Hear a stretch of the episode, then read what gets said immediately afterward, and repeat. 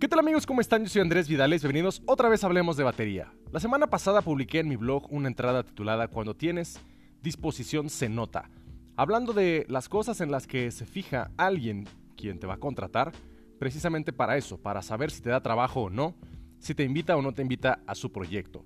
Este me parece un tema de mucha importancia y me parece bastante interesante también, así es que quise ahondar en este tema y hablar un poquito más en este episodio del podcast. Así es que vamos a comenzar. Pues bien, el enfoque de este episodio es hablar de, cosas que puedes estar haciendo para que no te llamen tanto como tú quisieras.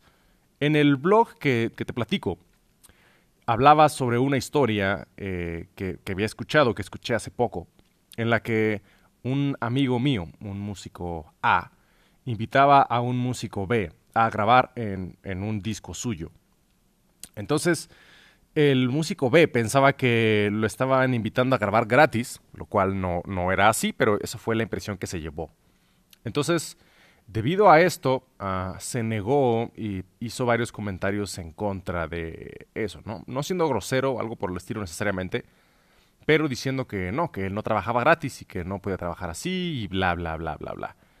Lo cierto es que además de perder el crédito de estar en un disco, porque el músico A es alguien que produce discos, alguien que es cantautor y que, tiene algo de trayectoria y que, no es... Ah, seguramente no es como grabar un disco con, con Luis Miguel, pero sí es, es un disco que estás grabando con un artista profesional.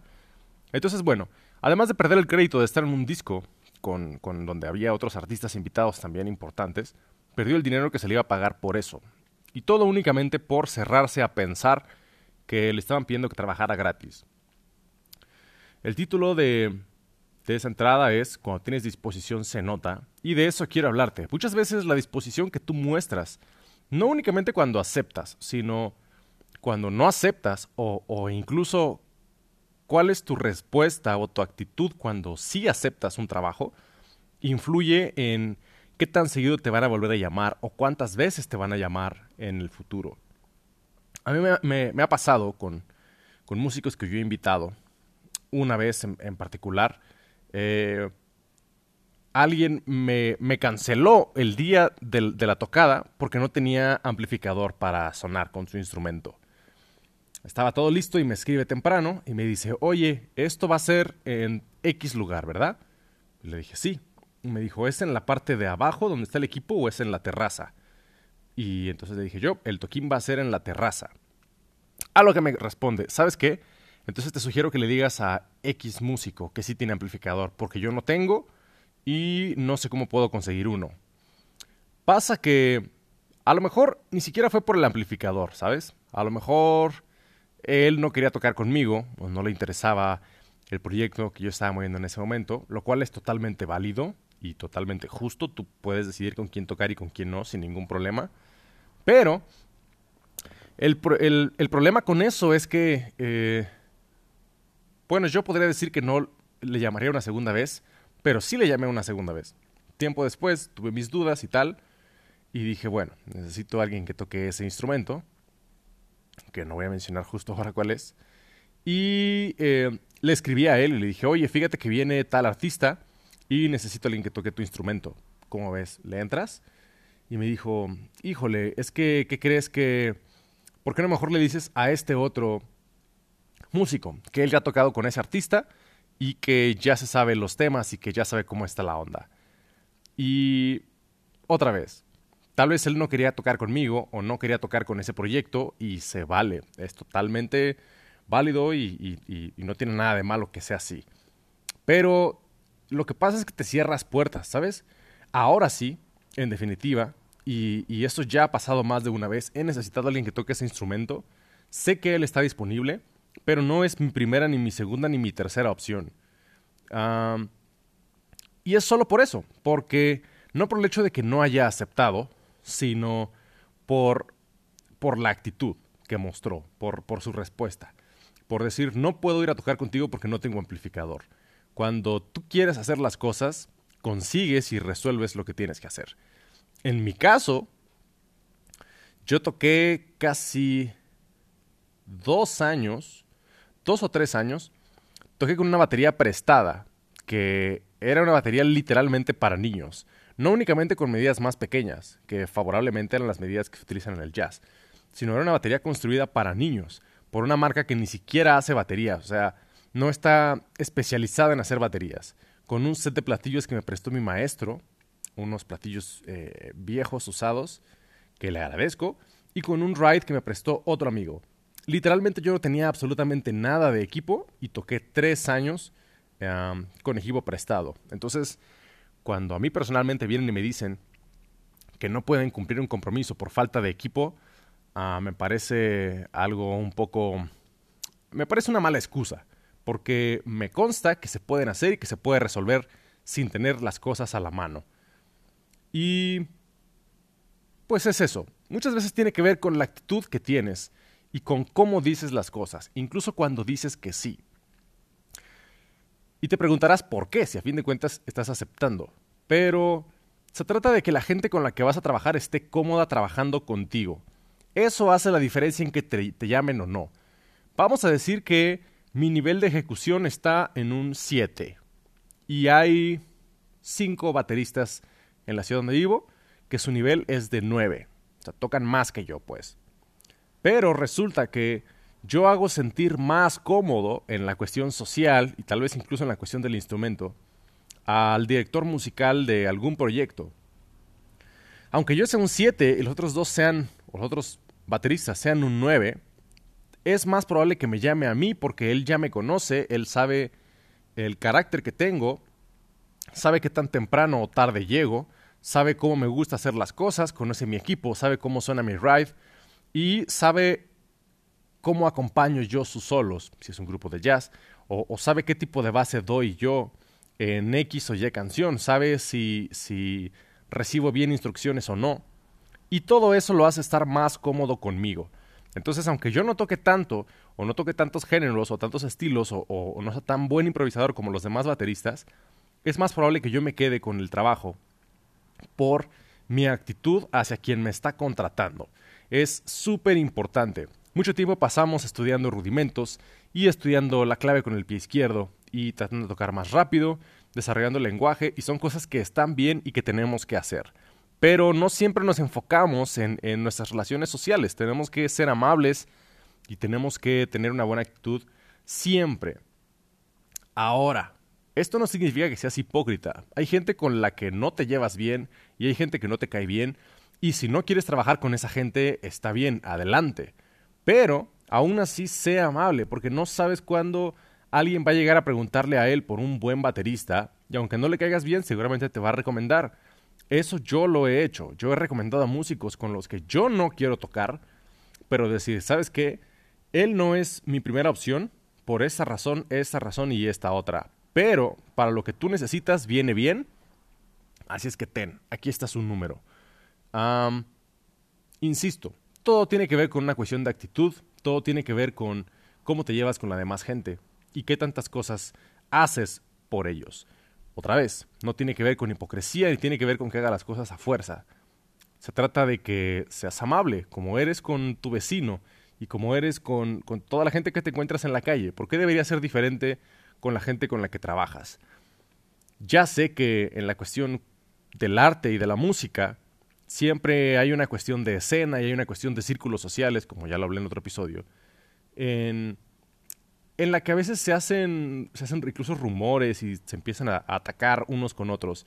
Eso lo sé, me queda claro y lo he vivido también. Pero debemos ir más allá. Si, si quieres o si eres músico profesional, si quieres ser músico profesional, estás en el medio, tienes que tomar en cuenta que las relaciones sociales son súper importantes para lo que tienes que hacer.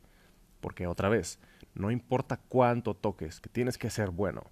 Pero si eres medianamente bueno y eres muy accesible, recibes instrucciones, eh, no haces caras cuando te piden que afines tu batería, cuando te piden que toques eh, con un volumen más bajo, entonces eres una pieza clave que puede encajar en varios proyectos, que puede eh, integrarse a, diferentes agrupaciones y que no va a dar problemas. Muchas veces como, artista independiente y, como líder de un grupo lo que quieres es ver lo menos posible, o sea, poner a trabajar lo menos posible a, tus músicos. Entonces es bien importante poder leer partituras, por ejemplo. Y eso, que te dicen, esto que estudies estos temas, y entonces llegas con el material preparado, llegas con tus papeles impresos, llegas con lo que tienes que hacer, y de vez en cuando preguntas, ¿está bien esto que estoy haciendo? Si te hacen un comentario, recibirlo bien y de verdad tratar de implementar lo que te están pidiendo. Todo eso tiene que ver. Entonces, pues bueno, si tú quieres ser músico profesional o ya eres músico profesional, necesitas tener buena actitud. Debes de aprender a decir que sí y debes de aprender a decir que no. Siempre con, en un buen tono. Si dices que no, en mi caso, por ejemplo, yo cuando, cuando me inviten no puedo, trato de, decir, sabes que tengo esa fecha ocupada, pero eh, no dejes de invitarme. Si se me antoja tocar contigo y sí me gusta tocar contigo y me gusta lo que haces, entonces eh, por favor, cuando llegues a necesitar otra vez, eh, no dejes de llamarme y de, preguntarme si estoy disponible. Y hay veces en que, eh, afortunadamente, me han regresado la llamada y, por segunda o tercera vez no estoy disponible, entonces trato de, si me interesa tocar con ese artista, trato de resolver mis fechas. Y aunque tenga algo ocupado, veo con quién es la otra fecha y si puedo mandar suplente, mando un suplente para ahora sí atender el llamado de ese artista con el que me interesa tocar y empezar a crear una relación de trabajo. Obviamente sin quedar mal en el otro lugar y, y que no mandes un suplente solo por, por, porque sí y empiezas a quemar cartuchos y de pronto empiezas y quedas como el, perro de las dos tortas, ¿no? Se trata de, de, quedar bien con todos otra vez, no como una cuestión de hipocresía, sino como una cuestión de cuidar tu trabajo y de cuidar tu, tu lista de gente que te contrata y tu lista de gente que, que, te, que te da trabajo de manera frecuente. Porque al final de cuentas, de eso vivimos. Esto no deja de ser un trabajo y hay que cuidarlo como tal. No le restes importancia y eso empieza precisamente en las relaciones sociales. Quiero ser muy reiterativo con eso. Tiene mucho que ver eh, si, vas a tocar en un club o en un, en un geek pequeño, por ejemplo, tiene mucho que ver qué tantos cables ayudas a recoger, aunque, aunque la batería no, no lleve cables, es un, es un lugar pequeño y no microfonaste nada, si ayudas a desconectar las bocinas que llevó el guitarrista o, quien sea que, te invitó a tocar, eso, eso te suma puntos. Aprende a doblar, a doblar cables, aprende a, ecualizar micrófonos para que tal vez seas tú quien, quien se ofrezca a hacerlo mientras el guitarrista está probando su voz o está probando su guitarra también. Eh, toma nota de, de, de, cierto tipo de cosas que requieren técnicamente o, incluso tú levántate a, la barra a pedir una botella de agua para cada quien, ¿sabes? Esos pequeños detalles a veces hacen la diferencia. Y si tú llegas, te sientas, tocas, tocas bien, no das problemas, no te peleas con nadie, que sería lo lógico de pensar, y no haces nada extra, no pasa nada.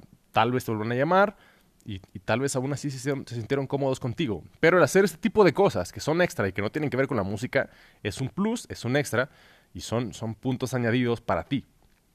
Eso tal vez hace la diferencia para que te llamen otra vez. Entonces imagínate que llegas a tocar con un grupo con el que, con el que te gusta tocar, con el que la pasas bien, con el que aparte tienen una agenda apretada y además de eso eh, llegas y tú, tú te levantas a, pedir una botella de agua para cada quien, la pones al lado del guitarrista, la pones al lado del bajista y te pones la tuya.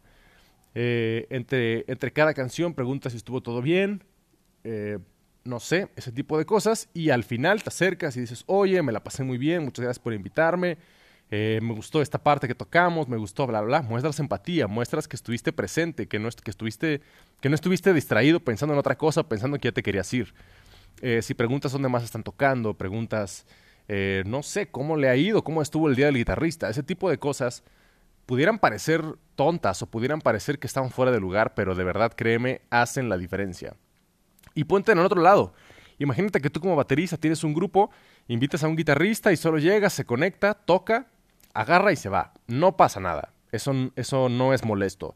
Pero imagínate que llega, se acomide, ayuda a recoger al final, te ayuda a guardar tus platillos o te ayuda a recoger el bombo eh, y de pronto agarra dos o tres de, tus mochilas o de tus tambores, se los lleva a tu coche eh, o, o, si no traes coche, él te ofrece llevarte o si no puede llevarte, te ofrece pedirte un Uber, no sé. Ese tipo de cosas hacen la diferencia. Entonces, el que alguna persona muestre esas actitudes hacia ti, el que muestre interés hacia, hacia, tu persona para empezar, eso hace que tú quieras seguir trabajando con esa persona, que quieras seguirte rodeando con esa persona. Y eh, en este caso, que va muy de la mano la cuestión social con la laboral, pues eso te va a abrir puertas. Ahora, si tú crees que estás haciendo esto y de todos modos no tienes suficiente trabajo o tanto trabajo como quisieras, tienes que, tienes que ver por qué. Tal vez necesitas juntarte con más gente o tienes que buscar y, platicar con más músicos. Busca ir a, los lugares donde, donde hay música en vivo, acércate con la gente que está tocando, salúdalos, preséntate. Eh, busca tocar un palo más, a lo mejor, que ellos vean cómo tocas y tal. Otra vez, todo eso tiene que ver con una cuestión social, con una cuestión de, de, de conocer gente, que la gente te conozca, de que hagas sentir cómoda a la gente y que también tú estés cómodo, no te engañes. Decía hace rato, y insisto, que no se trata de una cuestión de hipocresía. Si tú no quieres tocar con alguien, no aceptes, pero sea amable. Tan fácil como decir, eh, no tengo chance, pero muchas gracias por la invitación, te recomiendo a tal persona. Entonces, estás siendo honesto, no tienes que mentirle, no tienes que decirle que, que, que sí o no tienes que aplicar el, híjole, es que sí me gustaría, carnal, pero no, nada, solo dices que no puedes y ya está. Pero, una vez más, siempre con una actitud correcta, con una actitud amable y buscando que la otra persona se siente bien. Entonces, en resumen, la actitud es gran parte de tu trabajo. Si no te están llamando a tocar, si tú eres honesto contigo y sabes que eres bueno y sabes que tocas bien, sabes que tu equipo está en orden y, y, te invitan a tocar seguido, pero no te llaman otra vez a tocar, tal vez debas revisar cómo te estás manejando, cómo estás hablando con la gente, cómo, eh, qué, qué de estas cosas podrías mejorar o podrías agregar a lo que ya estás haciendo.